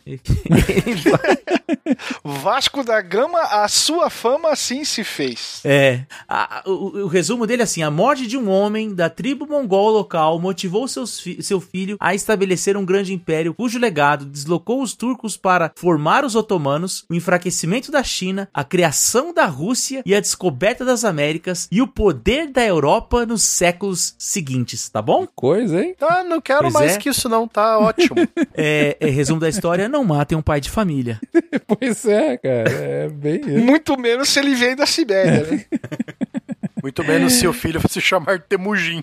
Temujin, exatamente. Albert Einstein. Caraca. Albert Einstein. Eu tenho uma que não é com Albert Einstein, mas é com Isaac Newton. Ah, vai lá. Vamos lá? Então, na verdade, é um efeito borboleta duplo, que Duplo acaba carpado. levando o duplo carpado. É como o que Isaac Newton tem a ver com o comunismo na China. Ó, vamos lá. Olha só, vamos lá. A história começa antes do Newton, na verdade. Começa ah, um pouco com a, a com a primeira revolução industrial na Inglaterra é, e, com, enfim, com todo o movimento fabril, né, as indústrias sendo ah, iniciadas, né, ainda indústrias bem primitivas e tal, mas mais do que isso, com todo o movimento de urbanização da Inglaterra naquele momento, que leva, né, a um êxodo rural muito impressionante, as cidades que eram minúsculas começam a crescer. É o primeiro país que você tem uma população que vai ficando cada vez mais urbanizado, isso ainda século XVII, né? Século XVII, XVIII, você tem o início de uma urbanização inglesa, e por conta disso é o primeiro momento da história em que é uma urbanização de várias cidades, assim, né, ao longo do país vai acontecendo, você não tem um planejamento urbano, porque o próprio conceito de cidade era um negócio ainda muito arcaico, eram vilas grandes, né, quando acontecia. Você tinha algumas exceções aqui, com mais de um milhão de pessoas aqui e ali, mas em geral cidades eram vilas grandes. Então, quando você tem o início da, da, da urbanização eh, na Inglaterra, junto com o- a expansão desse conceito mais fabril, você tem ah, vários problemas eh, decorrentes dessa urbanização e um deles é disponibilidade hídrica. Você tem muita gente num lugar apertado consumindo água e de repente a fonte de água não é o suficiente para essas pessoas. Não só isso, a fonte de água começa, as fontes dessa água começam a ficar mais é, é, desgastadas, tanto pelo consumo como pela própria poluição. A, a própria atividade industrial faz com que essa água fique mais suja, né? E de repente as pessoas que têm acesso à água têm acesso a uma água cada vez mais suja, com um odor, com gosto e tal. E algumas pessoas começam a beber água e começam a passar mal e tal. E aí, uma das soluções é beber é- é- é, bebidas destiladas, né? Então você, ao invés de beber al- algo diretamente, a água diretamente, você tenta usar o álcool, né? Pra de alguma forma evitar o, o- o contágio ou pra mascarar um pouquinho aquele cheiro, né?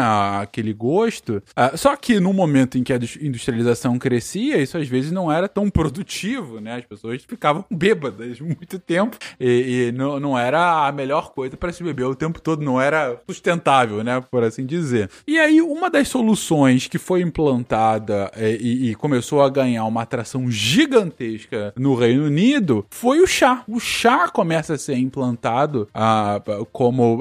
Quando eu digo implantado, não, começa a ser difundido, né? Cada vez mais, né? No Reino Unido já no século XVII, porque é um momento em que os britânicos conseguem aquecer a água, e ao aquecer a água eles viam que diminuía-se a propensão de doença, e você fazia uma infusão com, com ervas, com folhas e tudo mais, que davam um cheiro e um gosto ah, que conseguia mascarar um pouco aquela falta de saneamento básico, né? Então, de repente, ah, o chá começa a ser uma bebida cada vez mais consumida nos centros urbanos britânicos, é, e a própria tradição do chá britânico está muito associado a esse momento histórico. É, mas esse é só o início da história. Você sabe que, que, que, que, que o chá foi introduzido na Inglaterra por culpa de uma portuguesa. Então, eu pauso a minha história para você contar essa nova história. Dona Catarina de Bragança é a responsável, que era filha de Dom João IV, que casa com o rei inglês Carlos II, lá no finalzinho do, do século XVII, que depois vai ganhar. Né? É, Portugal foi um dos primeiros países europeus a importar o chá. Uhum. O chá chega em Portugal mais ou menos 1580, né? ainda que em, em pequenas quantidades, mas Catarina de Bragança era uma adepta da bebida. E junto com o seu enxoval fazia parte uma caixa de chá.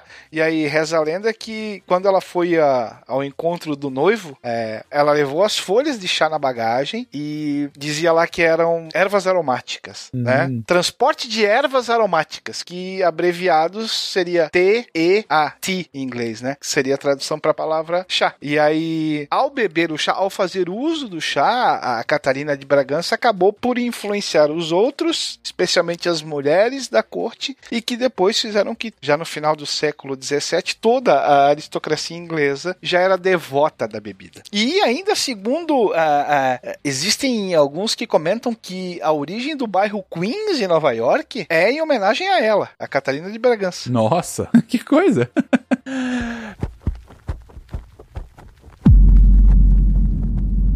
Obrigado por esse parêntese da própria introdução do chá aqui, como comentei, da difusão do chá na- na- nas Ilhas Britânicas. E um aristocrata dessa época, que inclusive é promovido a mestre da moeda naquele momento, é Sir Isaac Newton, né? Que é o cara que revoluciona a física, que cria, né? A física que ganha o nome dele, física newtoniana. É, é, enfim, ele, a gente já fez um episódio específico sobre ele, já falou muitos dos seus avanços, né? a- para as ciências como um todo, mas de um ponto de vista aqui pra, da nossa história, ele também foi o, o mestre da moeda, né? Ele era o cara do que, que tava lá ah, auxiliando a toda a cunhagem ah, do dinheiro britânico nesse final do século XVII e início do século XVIII.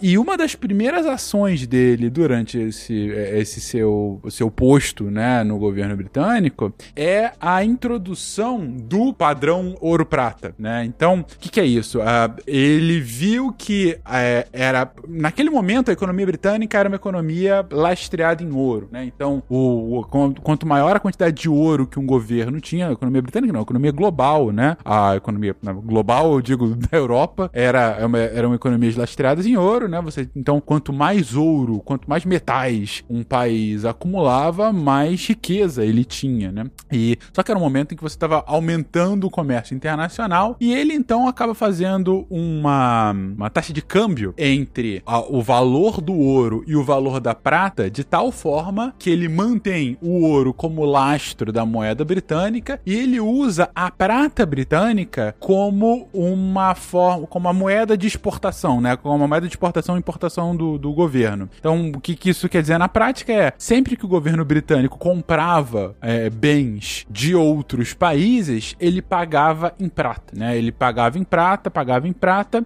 é, uma prata um pouco desvalorizada do que de fato o valor dela por conta desse lastreamento que o Newton fez, mas enfim, ah, que é acaba sendo o padrão que a Inglaterra vai continuar utilizando ao longo de todo o século XVIII, tem todo o desenvolvimento da Inglaterra, vira grande potência do mundo, começa a fazer comércio, guerras e dominações ao redor do mundo inteiro, e ao longo desse século XVIII, e aí eu volto à história do chá, é, eles começam a, a, a, a aquecer sobremaneira o comércio com a China, porque principalmente o, o que se comprava da China naquele momento era o chá. O chá, já ao longo do século XVIII, acaba sendo difundido em todo o país, acaba virando um dos principais bens consumidos, desde a nobreza, como disse o Will, até os plebeus, né, até os trabalhadores, ah, mais os operários das indústrias que cresciam naquele momento. Ah, então a Inglaterra precisava de mais e mais do chá e a China tinha uma planta, plantações gigantescas de chá que exportavam para os britânicos, de tal forma que na virada do século XVIII para o início do século XIX, algumas estimativas chegam a falar que pelo menos 10% das receitas britânicas virar, iam parar nos cofres chineses em valor a partir de- de- dessa prata. Então, o governo ele conseguia comprar essa uma quantidade tão absurda de chá para abastecer a população britânica que é, era um fluxo gigantesco de prata que ia para a China naquele momento. E os chineses, a- até então uma potência imperial, né, ali no leste asiático, eles falam que é, compra- é, é, nós vendemos em nosso chá e a gente vai vender só vai receber em prata. A gente não recebe mais em nada, a gente só vai. Eles têm uma exclusividade é, é, para comprar, é, para para vender qualquer chá para os britânicos para receber aquela prata e, e assim é feito durante vários anos. Só que chega um momento que a própria balança comercial britânica começa a ficar um pouco desequilibrada por conta desse influxo tão grande que vai quase que exclusivamente para a China naquele momento, que os britânicos tentam negociar outros tratados com a China para que o comércio pudesse ser feito partir de outros bens, não só a prata. Porque não que eles estivessem ficando sem a prata, mas estava ficando muito caro para os britânicos comprar a quantidade de chá que eles compravam somente com prata. É, E os chineses dizem não, dizem não, dizem não, dizem não, até que eles começam a fechar, falar, ok, se não tem prata, não tem comércio. E os britânicos, então, acabam é, vendo outros caminhos de reabrir aquele comércio com a China e ver-se que, de fato, eles podiam, ele- esse comércio podia ser reaberto, não mais com a prata, mas sim com ópio. E aí a, a- a Inglaterra acaba sendo a principal patrocinadora da difusão do ópio na sociedade chinesa, isso em meados do século XIX, como, dentre outras coisas, uma forma de possibilitar um comércio mais constante do chá chinês para a Inglaterra, a partir ah, não mais só tão somente da prata, mas também de outros produtos, porque o ópio que a- a- o Reino Unido consegue introduzir com sucesso na sociedade chinesa faz com que a sociedade entre em virtual colapso. E a Companhia de Comércio das Índias Orientais vira a maior traficante de drogas do século. É, basicamente. Então, e, e o que acontece é que a sociedade chinesa ela fica extremamente fragmentada. O poder imperial a, a chinês começa a entrar num declínio absurdo por conta a, desse de- da, da introdução do ópio. Há alguns historiadores que chamam isso de guerras do- dos ópios, né? Ou crise dos opioides ou coisa assim. O fato é que de mais ou menos 1860 a 1910, você tem 50 anos de um dos maiores declínios daquele que já foi o principal império do mundo durante séculos, que era o Império Chinês. E esse declínio é tão absurdo, é tão abrupto e tão profundo que em 1912 você tem uma revolução e essa revolução faz com que depois de dois milênios quase que de ininterrupto domínio de diversas dinastias, mas quase que ininterruptamente na China, você tem um governo de uma república, né? Você tem uma, uma tentativa de, de revolução democrática na China, a, o início da República Chinesa em 1912, que vai levar posteriormente a, a participação da China nas duas guerras e depois da Segunda Guerra Mundial, da fragmentação dessa República da China que vai virar posteriormente Taiwan e a introdução do Partido Comunista Chinês a partir do final dos anos 40. Ou seja, o fato da rainha portuguesa ter introduzido o chá que tomou conta da Inglaterra, somado a Newton colocando uma taxa fixa entre ouro e prata, levou com que a China virasse esse partido comunista que está desde 48, né? Ah, no governo até hoje e hoje é, volta a ser a segunda potência do mundo. Cara, que absurdo isso, cara. Eu, eu acho essas viagens muito loucas, mas muito absurdo ao mesmo tempo.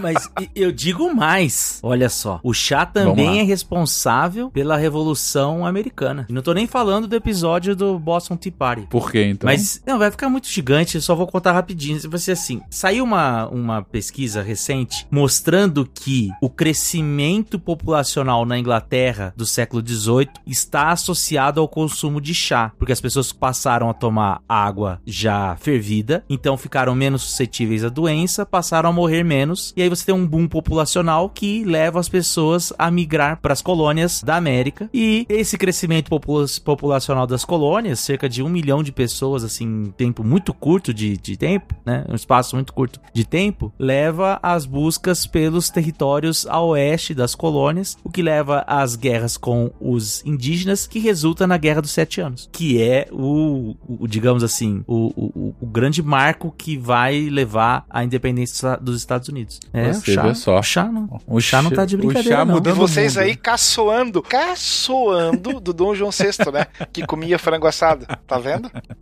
O chá mudando o mundo, é isso aí. Aliás, tem uma dica de leitura pro final de ano. Dica de leitura pro final do ano, assim, daquelas leituras que. História do Mundo em Seis Copos. Se não me engano, é isso o nome. Já viram esse, esse livro? Já ouvi falar, nunca li, mas já ouvi falar. Então. Co- Como é. que é o nome? História do Mundo em, Em seis, copos. copos. É. Nunca ouvi falar. O cara vai contar uma história, assim, é bem de curiosidade mesmo, assim, não é? Não tem nenhuma pesquisa aprofundada. E deve ter tido essa ideia e vendeu pra uma editora. Que ele falou assim: dá pra você contar a história do mundo em seis bebidas. Então a primeira é a cerveja, que vai falar sobre a sedimentação das pessoas, né? Ele vai falar assim, basicamente as pessoas se tor- a, a, a humanidade se tornou sedentária pra fazer cerveja. Aí o segundo é o vinho, que é então o Império Romano, o vinho, não sei o quê. A terceira bebida é a vodka, porque você começa a expansão marítima e a, a vodka, o rum, né? Começa a expansão marítima e aí Os destilados como um todo, né? é, o destilado, porque o vinho começa a estragar, né, no alto mar, Uhum. não sei o quê. Então você precisa de uma bebida assim. A quarta é o chá, né, que representa esse momento que o Fencas narrou aí. Uhum. A quinta é o café, que aí tem a ver com a Revolução Francesa, né, aquelas faculdades de um centavo que as pessoas paravam pra escutar os, os grandes filósofos contando tal, as ideias. E a última, a bebida da globalização, que é a Coca-Cola. Ah, é uma boa ideia, né? Pode não ser uma pesquisa boa, mas a ideia do cara é boa. É, excelente. Não, a boa ideia, a boa ideia é outra bebida. É.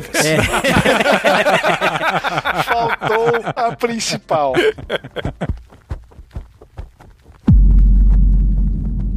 Tem uma bem conhecida, eu acho que é conhecida, ainda em relação à Primeira Guerra, que conta a história do daquele que foi o soldado mais condecorado britânico da Primeira Grande Guerra, chamado Harry Tandy. Só que ele vai acabar é, ficando famoso por causa de um feito que ele não realizou e que não entrou na lista oficial dos seus reconhecimentos militares. Em setembro de 1918, o regimento dele lutava no sul da França, na região de Marcoing, é, uma área que ainda estava sob o controle das tropas alemãs, mas que os ingleses vinham promovendo a sua libertação. E aí, quando ele teve a oportunidade de liquidar um certo militar, é, tanto é que é, na época, acho que foi o The Evening Gazette, um jornal inglês, noticia que enquanto a batalha feroz se extinguia, um soldado alemão ferido se dispersou do turbilhão e deixou a linha de fogo. E de acordo com o relato do próprio Tandy, ele chegou a colocar o- esse soldado na alça em massa da, de mira da, da sua arma, mas aí como ele estava ferido, ele não disparou. E ele falou, eu nunca consegui disparar contra alguém que estivesse ferido. E aí eu deixei ele seguir o, o seu caminho. É, e aí a- o próprio Tandy acabou é, seguindo o seu caminho e essa história ficou meio que adormecida durante 20 anos. Ela foi retomada depois, em 38, em uma visita do então primeiro-ministro do Reino Unido, Neville Chamberlain, à Alemanha. Na ocasião, ele se encontra com quem? Adolfinho, Dodô. o nosso Dodô, que já era líder supremo do Terceiro Reich. E aí ele conta que a vida, a sua vida tinha sido poupada por um soldado britânico. E aí o Chamberlain acha curiosa essa história e mais tarde é, isso foi contado por Tandy. E aí ao juntar essas peças, dizem que não existiu dúvida nenhuma. Concluiu-se que o alemão poupado naquela manhã de setembro de 1918 era ninguém menos que o cabo Hitler. E aí, claro, desde quando essa, essa história foi contada, muita gente acabou dizendo que era lenda urbana e tudo mais, mas que ele teria sido evacuado antes. Outros dizem que seria uma própria é, propaganda, um mito criado pelo Hitler e pela, e pela máquina de, de propaganda de, de guerra dele, dizendo que ah, é, o invencível, né? É, o cara que é o predestinado e tudo mais. Quiçá o Messias. É, Opa, por que não?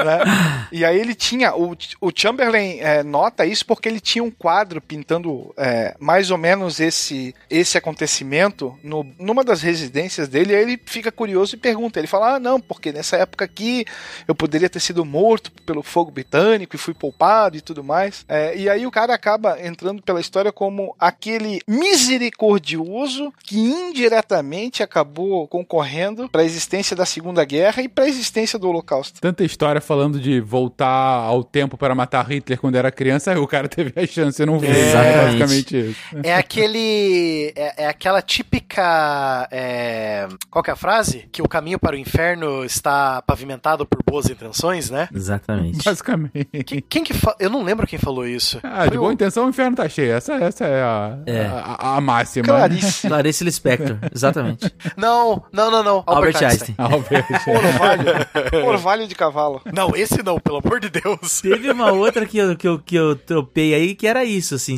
que o, o Hitler, ele tenta ser artista, né? E aí ele recebe um não de um... É, da, da Faculdade de Artes de Viena, se eu não me engano. Isso, que se se os caras tivessem Ou de aceitado Munique, também. não- agora eu não lembro agora. Se ele tivesse sido aceito, não teria Segunda Guerra Mundial. É, é, é, aí a gente já entra já nas especulações do contrafactual, que é um outro programa. Só pra comentar, o caminho do inferno está pavimentado de boas intenções. Foi o nosso querido amigo Karl Marx que falou, tá? Só pra avisar. Olha só, quase Clarice Lispector ou Albert Einstein, quase igual. Quase. Com, com uma barba postiça, assim, né?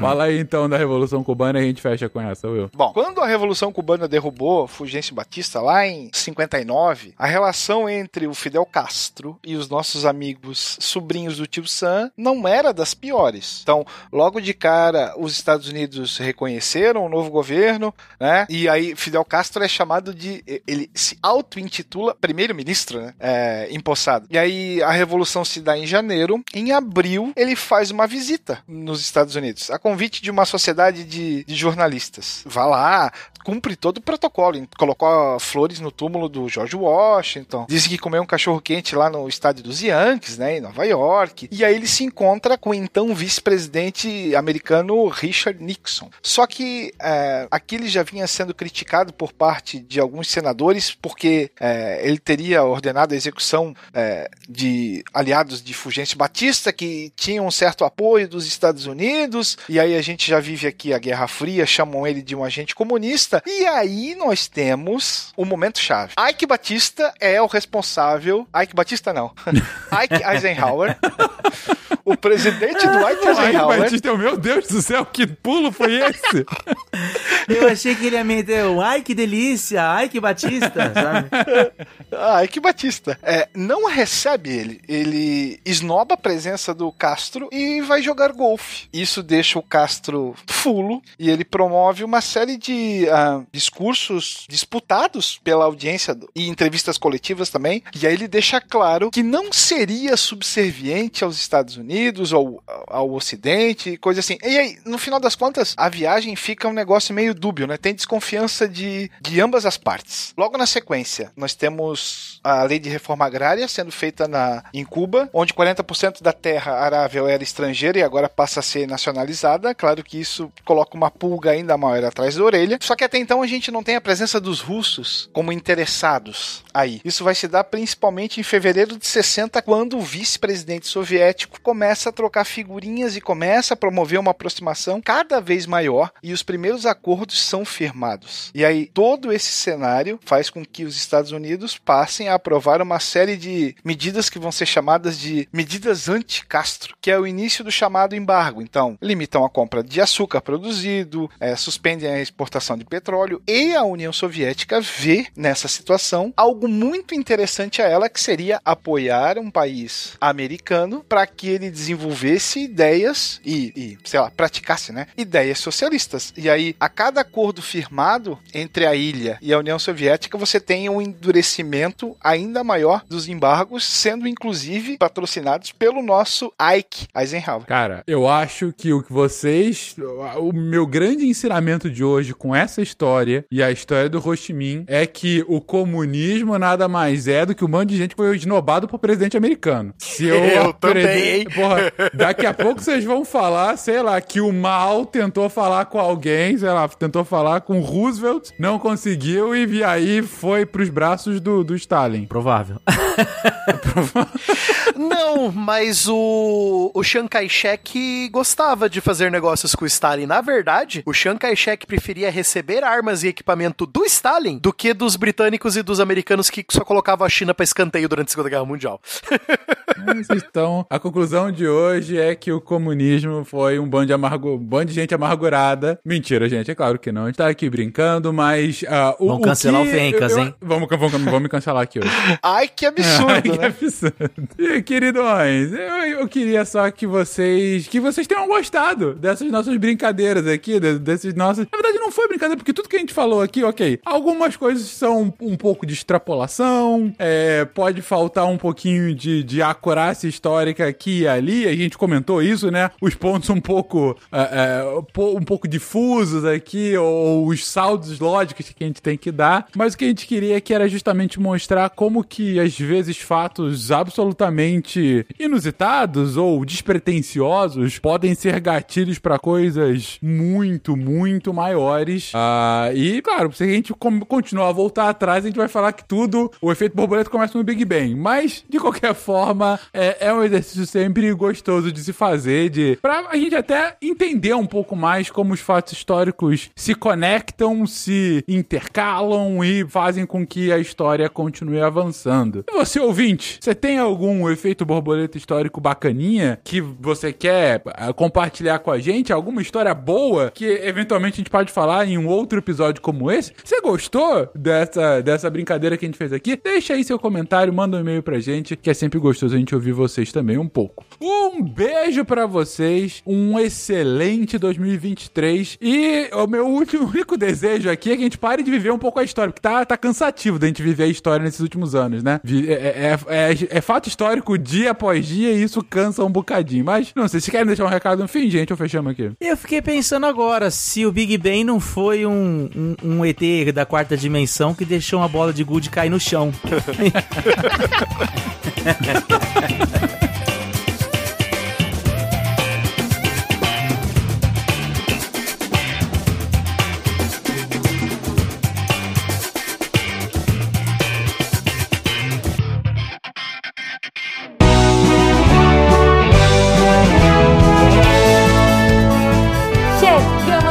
De recadinhos do SciCast. Eu sou a Jujuba, passando aqui só para avisar que se você ouvinte quiser ajudar o projeto a continuar divulgando ciência de forma divertida, você pode através do PicPay, Padrim ou Patreon. Além do SciCast, você ajuda a manter outros projetos da casa e a manter o site também, com a nossa produção diária de textos incríveis. Caso você ainda não tenha visto, a gente editou o patronato para esse ano. Temos novidades bem legais esperando por vocês. Os nossos lindos patronos que apoiam e amam o projeto tanto quanto a gente. Os links vão estar aí no post. Fora isso, se você quiser entrar em contato com a gente para dúvidas, sugestões ou, enfim, recadinhos quaisquer, é só mandar e-mail para contato@scicast.com.br. Por hoje é só e eu encontro vocês na semana que vem.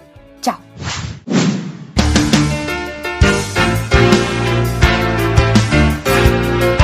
Atenção para o informe semanal dos textos da última semana do ano. Isso aí, encerrando o ano. E a gente começa esse fim de ano com o texto do Marcel Leal: Inovação não é inventar problemas. Em que ele vai fazer um verdadeiro desabafo, uma crítica sobre o, o- como as pessoas veem inovação, né, o senso comum sobre inova- inovação, até trazendo algumas citações interessantes para problematizar. E na quarta-feira, um texto do Francisco Serafini, o famoso Chico lá da OPEX, e que ele vai usar o One Piece de novo para explorar a engenharia de materiais no texto Katanás, materiais e métodos que cortam até o aço. E nesse texto ele vai responder uma pergunta, né? É possível realmente cortar o aço? A gente viu no One Piece o Zoro, né, faz isso. Será que dá? Como será que a gente chega, né, né, numa espada que conseguiria fazer isso? Ele vai trazer engenharia de materiais para responder essas perguntas. E fechando a semana, não só a semana, mas o ano, na sexta-feira, dia 30 de dezembro, o Antônio Lucas vai trazer o texto E esse 2022, hein? Um eterno EC. Já que esse ano foi o ano que acho que a gente mais se perguntou sobre o IC, né? E se fosse diferente, se não fosse assim? Então vamos lá para refletir junto com o Antônio Lucas. Aproveita e entra lá em www.deviante.com.br, entra nos textos, deixa aquele comentário maroto para interagir com os re- redatores, né? Mandar um feliz ano novo para eles. E eu, eu sou André Trapani e deixo aqui o meu feliz dia arbitrário em que a gente comemora a volta da Terra em torno do Sol. Falou, gente! Se a ciência não for divertida, tem alguma coisa errada. Tem que ser divertida. A coisa mais divertida que tem é a ciência.